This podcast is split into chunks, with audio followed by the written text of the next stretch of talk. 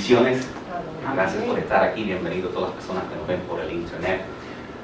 Hoy va a ser un servicio muy especial. Eh, espero que, que sea un servicio que, que los bendiga en, en sus vidas. Y, um, y como siempre le doy las gracias a todas las personas. Um, entonces, en el, um, en el día de hoy lo que yo quisiera hablarles sobre y lo que quiero que Dios haga en sus vidas es un milagro. Y, y creo que de, la- todos queremos saber que estamos adorando un Dios sobrenatural, un Dios poderoso, un Dios que puede todavía hacer milagros. El estudio de hoy es porque nosotros la semana pasada acabamos de, de estudiar el libro de Juan. Y entonces yo me puse a pensar y dije, ¿tú sabes qué? Yo quiero tomar, ya que hemos pasado tanto tiempo, llevamos casi un año yendo versículo por versículo del libro de Juan. Y sé que mucha gente han faltado parte, entonces voy a tomar unas cuantas semanitas para cubrir algunos de los puntos centrales. Por ejemplo, en el libro de Juan, quiero en el día de hoy hablar de los milagros que se encuentran en el libro de Juan, entonces voy a enfocarme en eso. En otro día, la semana que viene, vamos a hablar en todos los nombres de Jesús, cuando dice yo soy, yo soy, yo soy, yo soy la vida, yo soy la luz. Entonces vamos a, repasar eso la semana que viene. Entonces en esa manera, si quizás falta de algo, vas a tener los resumen de lo que hemos aprendido. Porque el punto no es solo que yo he aprendido mucho, pero yo también quiero que ustedes estén llenos y estén claros de lo que hayan aprendido estudiando el libro de Juan. Y, el, propósito de todo esto es que nuestra fe crezca. Nuestra fe crezca porque los milagros empiezan con la fe. Y, el, el, um, y de todas las cosas que podemos leer, yo creo que la Biblia es la cosa, una de las cosas más importantes que nosotros podemos leer. Sube el volumen un poquitico, tico. Creo que la Biblia es una de las cosas más importantes. Yo creo que todos debemos leer libros, es bueno leer el periódico, hoy en día no es el periódico, leemos Facebook y el Internet, pero tenemos que buscar tiempo para leer la palabra de Dios, para que la palabra de Dios esté en nosotros y lo esté edificando. Ahora, si han leído el Nuevo Testamento, van a ver que el libro de Juan es un poquitico diferente. El libro de Juan empieza diciendo, en el principio. Todos los otros libros de, de Mateo, Marcos, Lucas, todos los otros evangelios empiezan con la genealogía de Jesús, donde dice Jesús, hijo de José, hijo de Tarental, hijo de Tarental, todo el camino para atrás hasta, hasta Adán. Pero, porque los otros, los otros evangelios eran, eran cronológicos. Nació Jesús, tenía tal edad, a los 12 hizo esto, a los 30 hizo esto, a los 31. Juan es completamente diferente. Y Juan tenía un propósito en el libro y ese propósito no incluía que tú supieras de quién es el hijo, Jesús era el hijo, ni quién es el abuelo, ni nada de eso. El propósito del libro de Juan, y Juan escribió, Juan escribió su evangelio para que tú estuvieras claro que Jesús es Dios. Y van a ver en sus boletines que tengo algunos espacios, pero si quieren pueden escribir eso aquí donde dicen notas, porque una de las cosas que quiero que tengan bien claro es que Jesús es Dios. Si alguien te pregunta quién es tu Dios, Jesús. Nosotros adoramos. Jesús mismo dijo cuando sus, ah, cuando sus discípulos dijeron, muéstranos el Padre, dice, ¿cuánto tiempo he estado con ustedes y todavía no me reconocen? Y entonces, bien, nosotros no entendemos esto que Jesús, que Dios puede ser el Padre, puede ser el Hijo y puede ser el Espíritu Santo, puede ser tres personas, pero es una. Es más allá de nuestro entendimiento como humanos, pero así es. Jesús es Dios. Y el libro de Juan empieza diciendo, en el principio era, depende de la, versión, era el verbo o era la palabra, era la palabra de Dios y la palabra de Dios era Dios y la palabra de Dios era Jesús. Jesús es Dios, Jesús, y cuando Dios habla, se creó el mundo. Y el- la palabra de Dios dice que el mundo es sostenido, nuestras vidas son sostenidas porque Jesús quiere que sigamos aquí. Llega un punto que Dios va a decir, ahora te quiero conmigo. Y no tiene que ver si eres malo, si eres bueno, si has hecho las cosas correctas. Llega un punto que Jesús dice, yo quiero tenerte conmigo. Ya, ven para acá. Y en ese punto Él te llama. Y uno de los versículos más claves del libro de Juan, y todos debemos conocer, el Juan 3.16. ¿Ok? Y deben apuntarlo. Y si no lo saben, Juan 16 es el que dice, porque de tal manera amó Dios al mundo, que dio a su Hijo unigénito para que todo aquel que crea no se pierda, mas tenga vida eterna. Que es la mayor explicación, con la mayor, del mayor mandamiento para cambiar nuestra vida. Nosotros pasamos una semana entera solo hablando de Juan 3.16 porque es tan poderoso lo que significa para eso. Hay otro versículo que es el central del libro de Juan, que es Juan capítulo 20, versos 30 y 31, que dice que es la razón que Juan escribió el libro. Él dijo, para que crees que Jesús es el Cristo, el Hijo de Dios, y para que creyendo tengas vida en su nombre. Ese es el propósito que Juan escribió el libro. Dice, lo estoy escribiendo no para recolectar la vida de Jesús, pero para una razón. Y quiero que lo entiendan. Y, y aún terminando el último, las últimas palabras en el libro de Juan, dice, Jesús hizo muchas otras señales, milagros, en presencia de sus discípulos, las cuales no están escritos en este libro, pero estas se han escrito para que ustedes crean que Jesús es el Cristo, el Hijo de Dios, y para que al creer tengan vida en su nombre. Es así de importante. Y quiero que noten algo, la palabra creer. La palabra creer se usa repetidamente en este libro. Lo que es más, pueden apuntarlo aquí que la palabra creer se encuentra en este libro 98 veces. En el libro de Mateo, una sola vez Mateo usa la palabra creer. En el Evangelio según Marcos, 14 veces. En el Evangelio según Lucas, 9 veces. Pero en el Evangelio según Juan, 98 veces. 9, 8. Cuando tú ves en, en un Evangelio una palabra repetida, repetida, repetida, es, es como Dios está diciendo, yo inspiré a Juan para darte una imagen y quiero que esté claro en tu cara, creer, creer, creer creer para tu milagro, creer que tus circunstancias pueden cambiar, creer que tus mejores días están por delante, es lo importante. Y Juan no escribió el libro, como te dije, como un calendario. Él, porque, ok, déjame explicar. Los otros libros es como si estás viendo una película, un movie, ¿verdad? Y un movie empieza y cuando estás grabando un movie con tu teléfono, eh, es cronológico. Pero Juan no lo escribió así. Juan lo escribió como si estaba eh, tirando fotos. Un snapshot por aquí, otro por aquí, otro por allá. Entonces, en el libro de Juan son momentos en la vida de Jesús que captamos. Entonces, Juan está diciendo, había mucho más que Jesús hizo, pero yo me quise enfocar en esta imagen, en este momento, por una razón. Entonces hace el libro de Juan tan diferente. A mucha gente cuando me dicen, ¿por dónde empiezo leyendo la Biblia? Hay gente dice, empieza por, empieza por la primera página y lee no lo recomiendo. Porque van a, estar ok en Génesis, pero ya cuando lleguen a Levíticos, se van a quedar, y números, van a quedarse igual que los israelitas 40 años perdidos en el desierto. Es cosas que están ahí para que nosotros tengamos un trasfondo, pero verdaderamente el Evangelio debe empezar del Nuevo Testamento. Y de, de los cuatro Evangelios que hay en el Nuevo Testamento, Juan es mi favorito porque es claro, es directo y dice desde el principio, en el principio había Jesús estaba ahí, hizo la creación Jesús es Dios.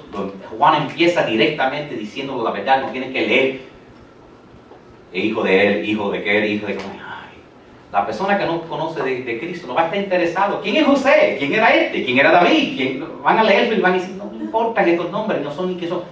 Pero Juan va directo al punto con un enfoque para que tú veas que Jesús es Dios, que fue resucitado de entre los muertos y que tiene el poder para en tu vida hacer un milagro. Y eso es lo que vamos a mirar en el día de hoy, los milagros que hizo Jesús. Y, si están buscando los, los espacios para llenar, la palabra creer se usa 98 veces, es el primer espacio. Y el Evangelio de según Juan empieza con en el principio. Y Jesús usa, usa los milagros para un propósito. Él los, él los usa los milagros para enseñarnos aún todo, aún el milagro de la resurrección, los usa para enseñarnos algo. Hay un propósito para los milagros. Dios no hace milagros sin una razón. Y una de esas razones es para que nosotros entendamos que Jesús era 100% hombre y al ser 100% hombre nos entiende y que Jesús era 100% Dios.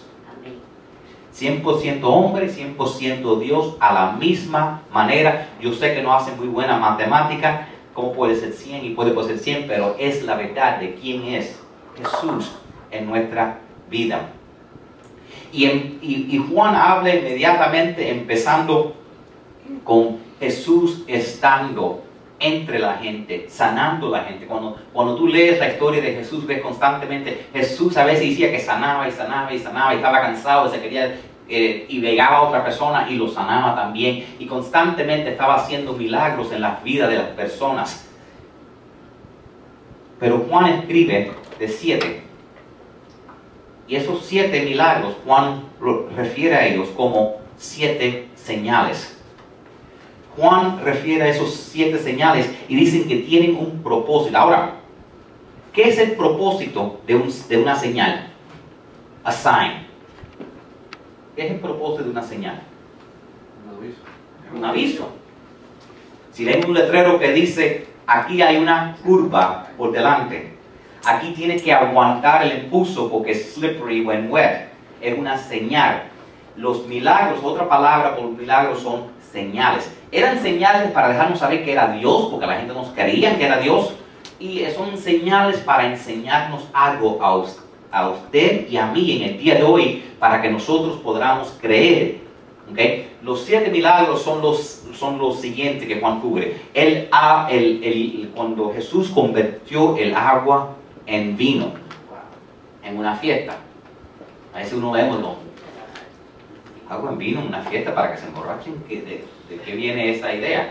También hay el milagro de cuando Jesús sanó el hijo de un noble. Lo sanó y aún sin estar el, niño ahí, lo sanó a la distancia, sanando el hijo. Primero fue el agua en vino, el segundo milagro fue el hijo de un noble, si estás apuntando los siete, ahí lo tengo. El tercero es sanando el paralítico de Bethesda, que es un hombre que había estado en el agua, tratando de, porque el agua se movía, y esperando para su milagro por años y años y años, y no llegaba, Jesús vino y, y caminó por más dos personas y llegó a él a sanarlo. Cuando alimentó los cinco mil, hoy cuando llegué a la iglesia, eh, yo sí estaba mirando lo, que había y dice, ay, no hay, comida para la gente. Claro que hay comida, mira, ahí tenemos 12 galletitas, dos, dos. Si Jesús le dio con, con unos peces y unos, eh, y unos pescados a todos 5 mil, yo nada más tengo 35 aquí, yo creo que, que, hay más que suficiente para repartirlo entre todos. Y tú vas a ver que va a sobrar. Y, así es. Y, lo que es más, en cuando Juan habla de alimentar los cinco mil, Juan dice la lección de los panes y los peces. No dice, eh, no dice milagro de alimentar los cinco mil, le llama la lección. Hay un propósito para eso. Hay el milagro de cuando Jesús caminó sobre el agua. Y también interesantemente cuando Pedro caminó sobre el agua. Hay el milagro de sanando un ciego de nacimiento que ninguno, en ninguna otra parte de la Biblia, ningún hombre había, ningún profeta había sanado a alguien que había nacido básicamente sin ojos. Y la otra cosa es cuando Jesús levantó a Lázaro entre los muertos, mostrando que aún ni la muerte tiene poder sobre Jesús, que aún hasta los muertos tienen que obedecer a Jesús. Pero la verdad es que Dios se había mostrado esto, porque en el Antiguo Testamento, no sé si lo saben, pero en el Antiguo Testamento hay una historia donde Jesús le dice, Dios le dice a un profeta, háblale a estos huesos secos y dile que tomen vida y a los huesos le salieron músculos, ligamentos y tomaron vida. Dios siempre ha tenido el poder sobre la vida y la muerte. Lo que se nos olvida a nosotros. Y entonces cada vez que Jesús trabaja un milagro, los, los, líderes religiosos, las personas que eran a la autoridad, se ponían más y más enfurecidos con él. Y ya cuando Jesús levantó a Lázaro entre los muertos y dijeron, ya, ya no aguantamos más, eh, vamos a tener que crucificarlo. Mira eso, crucificarlo por levantar a alguien de entre los muertos. Entonces, ¿cuánto tomó el tiempo de escribir estos siete señales, estos siete milagros? Y vamos, y, estamos, y queremos ver qué tiene que ver esto con nosotros. Pues yo primero quiero que sepan cuáles son los siete milagros, pero quiero también que piensen qué tiene que ver esto con nosotros. Y cuando Juan lo escribió, interesantemente, Juan dice, este fue el primer milagro, este fue el segundo milagro, este fue el tercer milagro, para que sabemos, porque él está tratando de dejarnos saber lo que está pasando, dejarnos para que abran los ojos. Por ejemplo, cuando, cuando Jesús alimentó los cinco mil, que le llamaba la lección de los panes, él estaba apuntando y dejándonos saber que a veces veces en nuestra vida hay circunstancias que son más grandes que nosotros. Y a veces, cuando tenemos una circunstancia que es más grande, una necesidad, ¿cuál es la necesidad? Hacía falta alimentar a los cinco mil. Ya, let me walk. Sígame. Él quería, la necesidad era, era alimentar cinco mil hombres con sus esposas y con sus hijos. Y el problema era, había unos pedacitos de pan y unos pedacitos de peces para un niño. Y a lo mejor dice, ¿qué tiene que ver eso conmigo? ¿Qué tiene que ver eso contigo? ¿Seré yo el único que tiene su cuenta de banco en negative? Porque hay más deudas que lo que hay entrada. ¿Seré yo el único que pasa por eso? Jesús está diciendo, yo sé que a veces lo que tú necesitas es mucho más que lo que tú tienes. Y yo quiero que tú te des cuenta que tú Dios es tu proveedor y que tu proveedor no necesitas tú que lo, lo puedas hacer todo. Lo que necesitas es que tú dé lo que tú tienes, pon lo que tú tienes y Dios te lo puede multiplicar. a veces cuando hay una situación que es más grande que tú, y yo no sé si soy el único que a veces tiene una situación que es más grande que yo, una situación, a veces una, una relación que está, eh, que, está en una, una, situación delicada y que uno no puede con esa situación y necesita Dios, porque uno no puede. Una situación donde no hay dinero y hay cuentas y se va a perder todo, necesita Dios. Una situación donde hay una enfermedad y los doctores no dan esperanza. Y Dios dice, yo sé que a veces tú tienes que pagar más que lo que te entra. Yo sé que a veces esperan más de ti de lo que tú tienes la energía para dar. Y tú sabes que yo soy más grande que tus problemas. Yo soy más grande que tus necesidades. Yo puedo ayudarte aun si tu problema es más grande que lo que tú puedas. Y eso es lo que nos pasa. Honestamente, a veces estamos, somos tan espirituales y a veces todo va bien hasta que decimos, ay, es que solo lo que tengo es un poquitico, entonces no puedo diezmar. La cuenta mía en este momento está en negative. Negative 7 dólares. No tuviera más, pero el banco me avisó inmediatamente, la marca fue negative, te vamos a cortar la debit card, ¿ok? Pero tú sabes qué? ¿Ok? Y yo no siempre hago esto, pero yo quiero que lo sepan, ¿ok? Pero yo pongo mis diezmos primero y aunque mi cuenta está en negative, yo la semana pasada, entre todo lo que estuvimos haciendo, se me olvidó diezmar. Porque a veces se me olvida. ¿Sabes lo que cogí? Lo guardé. Tengo de la semana pasada, tengo de esta semana. Y los tengo aquí, los dos. Los dos. Yo doy toda la semana. Y entonces, aunque mi cuenta esté negativa, yo voy a quedar bien con Dios. Amén. Y ustedes saben que yo no vivo de esto. Igual que ustedes, vine aquí, me senté aquí, lo que ahora estoy sirviendo aquí, igual que ustedes, algunos sirven de otras maneras. Pero yo voy a quedar bien con Dios. Amén. Y Jesús lo estaba enseñando en esta lección. No mires lo que te falta, mira lo que tú tienes. Tengo un techo, tengo un carro, tengo hijos, tengo salud y no me falta nada. Yo a veces me pongo a mirar mi situación y digo, estoy en bancarrota. No, yo no estoy en bancarrota. Quizás tengo más gastos de lo que entra, pero yo no estoy en bancarrota. Tengo un trabajo, tengo entrada, tengo salud, nada me falta. Los, todas las deudas que, que hay después de Dios, de lo que sobre, dividiré de negative 7 cuando cobre otra vez, dividiré eso entre los entre Visa, Mastercard y todas las otras que quieren sacarme, eh, meter la mano en el bolsillo y sacar lo que tengo. Pero primero yo pago a Dios. Amén. Y a eso requiere fe. Dios le encanta situaciones imposibles para estirar nuestra fe. Por ejemplo, el nacimiento de Jesús de una virgen. Y a lo mejor me dice, eso no es mi situación, yo no soy virgen. Entonces ese milagro no, no me afecta a mí. No tiene que ver nada con la virginidad. Lo que tiene que ver es con una situación imposible.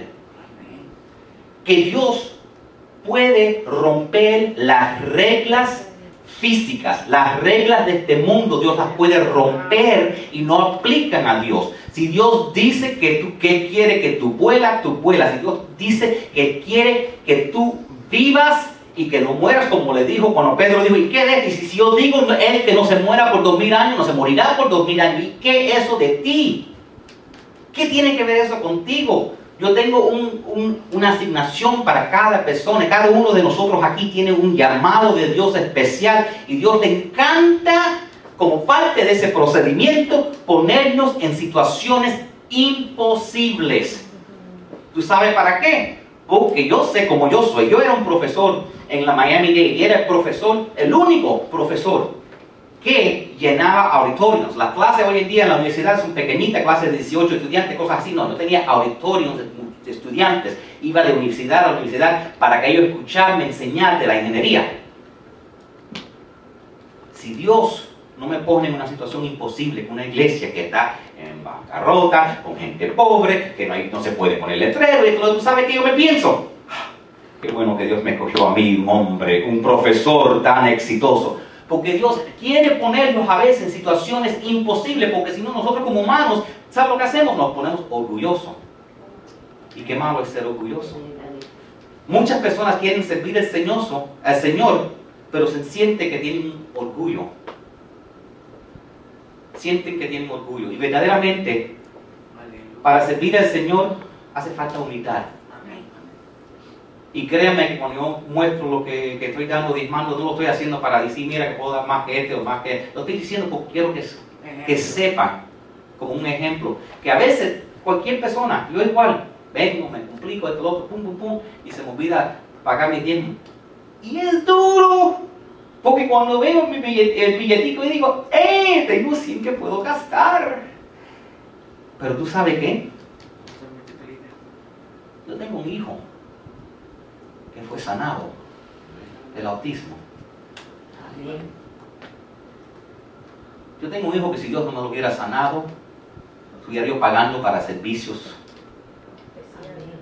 Yo estoy aquí y yo, era, y yo morí con mi corazón parado.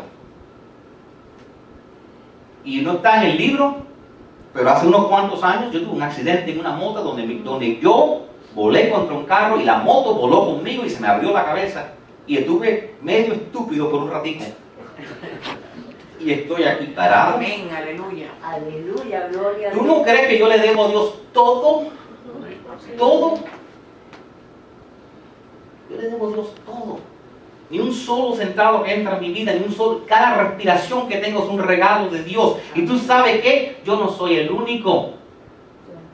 Reinaldo le han, le han- le han pegado más carro que aguanta más golpe que un, que un camión.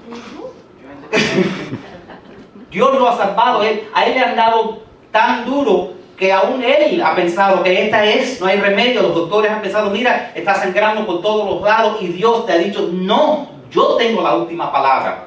El hermano Jesús ha estado en el hospital donde los doctores han pensado, de aquí no se levanta el hombre, este hombre se queda inválido. Y Dios le dijo, no, este hombre va a levantarse, va a caminar y va a, va a regresar a su familia a la iglesia y juntos van a caminar. Porque Dios tiene un propósito para ti. Y yo creo que el resto de nosotros que estamos escuchando, eh, orando para esa, esa, ese milagro en nuestra vida, Dios dice, yo todavía lo puedo hacer. No te rindas, porque si yo se lo hice por ellos, yo te lo puedo hacer por ti. Créalo. creo lo que Dios puede hacer un milagro en tu vida y Dios le encanta hacer lo imposible para dar testimonio de qué grande es nuestro Dios. Y algunas cosas que hizo Jesús en el libro de Juan no es, no es que sean milagros, pero tú sabes qué, son como un milagro. Jesús hablándole a la mujer en el pozo, la samaritana en el pozo, a veces no lo vemos como un milagro, pero yo lo veo como un milagro, porque los discípulos dijeron, es un milagro. ¿Quién ella lo vio como un milagro? Que un judío le hablara a ella, porque ella era intocable. Ella era intocable. Es como si uno de ustedes, nosotros ahora ayudamos a un desamparado y, y- ellos dicen, wow, ¿cómo tú me puedes hablar a mí? Yo soy intocable. Y Dios quiere dejarte saber de la misma manera que Jesús, después de tener hambre, estar cansado, tener sed, fue para hablarle a ella y decirle, más que ser intocable, más de ser una mujer que ha tenido todo, ha hecho todo mal en tu vida, una vida de errores, dije, no solo eso, yo te voy a cambiar tu vida. Y esa mujer, una ciudad entera, Dios tomó su pasado, aparentemente era popular. La ciudad entera, todos los hombres vinieron corriendo cuando ella los llamó y la ciudad entera recibió el Señor. Más que lo que todos los otros discípulos habían hecho en todo el día. Dios le dejó saber a ella, Jesús le dijo, no solo yo te acepto, pero te voy a usar para que tú y te van a recordar de ti. Y hoy han pasado dos mil años, estamos leyendo de esta mujer y lo que ella hizo. Y de la misma manera, Dios puede tomar nuestra vida que parece que no tiene futuro, nuestra vida que parece que está la, la, la, no hay futuro, y decir, yo puedo hacer algo con tu vida, yo puedo cambiar tu vida. Igual que Dios puede alcanzar a esta mujer intocable, Dios dice, ¿tú crees que has hecho muchos errores para mí? ¿Tú crees que esto es imposible para mí? Yo te puedo usar en una manera que tú no puedes imaginar. Cuando Jesús, el, el hombre que sanó en, en, en, en Bethesda, ese hombre, 38 años, nadie le dio el tiempo. 38 años orando por su milagro. Y Jesús dice, aquí estoy. Él, cuando llegó su momento, Jesús no miró a todas las... Eso estaba lleno de gente. Cientos y cientos, quizás miles de hombres esperando por su milagro. Y Jesús fue derecho para ese hombre y dice, tu milagro ha llegado ahora. Y no necesitas llegar al agua. Yo lo voy a hacer de mi manera. Y a veces nosotros estamos esperando que Dios haga un milagro de cierta manera. Dios, por favor, ayúdame a ganar la lotería. Dios, Dios, mi, mi oración favorita. Dios, por favor, cambia a ese hombre. Ya Dios ha oído esa muchas veces. Dios, por favor, cambia a ese hombre. Pero Dios a veces lo quiere hacer de otra manera. Dios a veces quiere cambiar las cosas y a veces lo que hacemos es que miramos nuestras circunstancias, escuchamos los expertos, escuchamos todo y empezamos a creer más con nuestros ojos. Y Dios quiere que creamos con nuestro creer. 98 veces Juan dice, cree, cree, cree. Cuando tú crees suficiente, ni tienes que orar. Tu milagro viene. Pero si no crees, si no tienes fe, puedes orar toda tu vida y el milagro no va a venir. Dios quiere hacer un milagro. Dios quiere hacer un milagro. Y, igual que este hombre se sentía que él era alguien que nadie lo iba a escuchar, que nadie le iba a poner atención, que no había esperanza para él. Ya era muy viejo, más nunca va a llegar aquí. Hay otros que son más jóvenes que yo, que pueden hacer más que yo. Y siempre Jesús tomó el tiempo para dejarle saber, tú eres importante para mí. Igual que la mujer, tú eres importante para mí. Los cinco mil es Jesús diciendo, yo sé que tengo un evangelio que tengo que predicar, pero tú sabes que para mí es importante algo tan pequeñito como que tú comas. Eso es importante para mí. Eso es importante para Dios, que tú, saber que tú te alimentas. Jesús quiere que tú estés alimentado. A veces pensamos, este problema no es tan importante, bla, bla, bla, Dios no se preocupa. Dios sí se preocupa que tú estés alimentado. Sí se preocupa Igual que esa mujer que pensaba que nadie me va a hablar, se preocupa por ella, se preocupó por ese hombre. Y aun cuando parece todo imposible, Lázaro, muerto, tres días. Tres días. Cuando fue a sanarlo y les dijo a ellos, mueve la piedra, ellos dijeron, no, no, no, no, no, no, no, no, no, no. Este hombre apesta. En el King James Version dice, stinketh. Dice, apesta, no abras la piedra. Y Jesús dijo, mira, no solo lo voy a sanar, lo voy a, lo voy a levantar de los muertos ya cuando está pudrido, para que vean que nada es imposible para mí si tienen fe. Amén. Yo dije tres días, pero son cuatro. Jesús se resucitó. Él dejó cuatro días que estuvieran muertos. Y Dios quiere hacer un milagro en tu vida. Mi pregunta para ti es, ¿qué circunstancia está en tu vida ahora que parece imposible? Te estoy dejando saber, a Dios le gusta lo imposible. A Dios le gusta lo imposible, porque es, la prueba perfecta del poder de Dios en tu vida. Yo pensaba antes, cuando me daban una prueba en mi vida en la escuela, eh, un estudio que era para, para que yo supiera todo lo que no sé. No. Las exámenes, las pruebas son para revelar lo que sí se puede hacer, lo que tú sí puedes hacer. Y a veces Dios te pone en una situación, te pone en una prueba para mostrarte que Dios te puede dejar llegar al punto, igual que Lázaro, que aún ya estás más que muerto y levantarte de los muertos. Este hombre ni nació con ojos y Dios dijo, tu milagro está aquí. Yo no sé qué es la situación imposible en tu vida, pero yo sí sé que mi Dios todavía levanta los muertos. Yo sí sé que mi Dios todavía sana a las personas, pero hay que creerlo. Yo a veces hablo con las personas y ten fe. Ten fe. Hay personas aquí que me han escuchado y Dios ha hecho milagros tan grandes en su vida. Yo he visto milagros donde yo mismo he dicho, jamás es imposible, nunca va a ocurrir eso. Y he tenido que tragar mis palabras diciendo, wow, de verdad que nada es imposible para Dios. Amén. Amén. Dios usa lo imposible para darnos, para estirar nuestra fe, para que tengamos esperanza. Dios quiere que tengamos esperanza. Dios quiere que en toda situación nosotros seamos la luz de la esperanza en nuestra vida. Que cuando, porque cuando tú puedes enfrentar, créame, cuando tú has venido para atrás de los muertos, como yo lo he hecho, cuando tú has estado, cuando tú has visto a Dios hacer milagros en tu hijo, tú tienes una fe un poquitico más grande, una esperanza un poquitico más grande. Y cuando tú vas, pasa, por eso y dices, si Dios me lo ha hecho en el pasado, me lo puede hacer en el futuro. Y porque yo sé que Dios me ama a mí. Y Dios te ama a ti.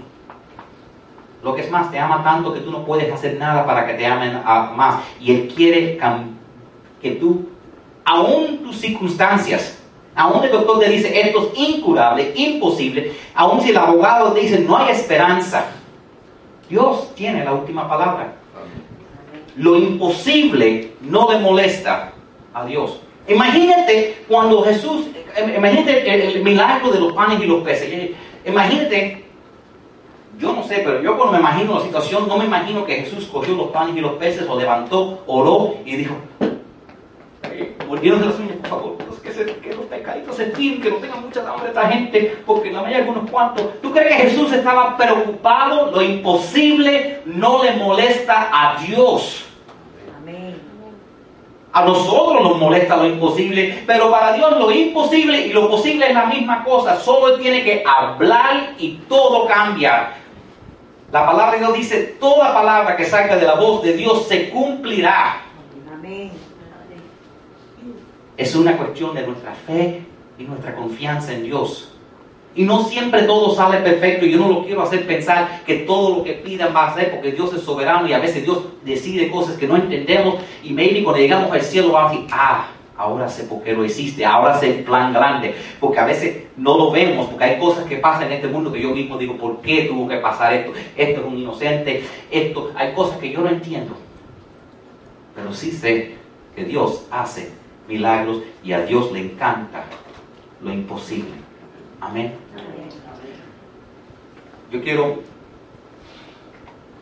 yo quiero que ahora eh, nos vamos a concluir nuestra programación por Facebook. Les doy gracias a todos los que nos han visto. Everybody's got a blank page, a story they're writing today, a wall that they're climbing. You can carry the past on your shoulders. You can start over regrets. No matter what you've gone through, Jesus, He gave it all to save you. He carried the cross on His shoulders. So you can start over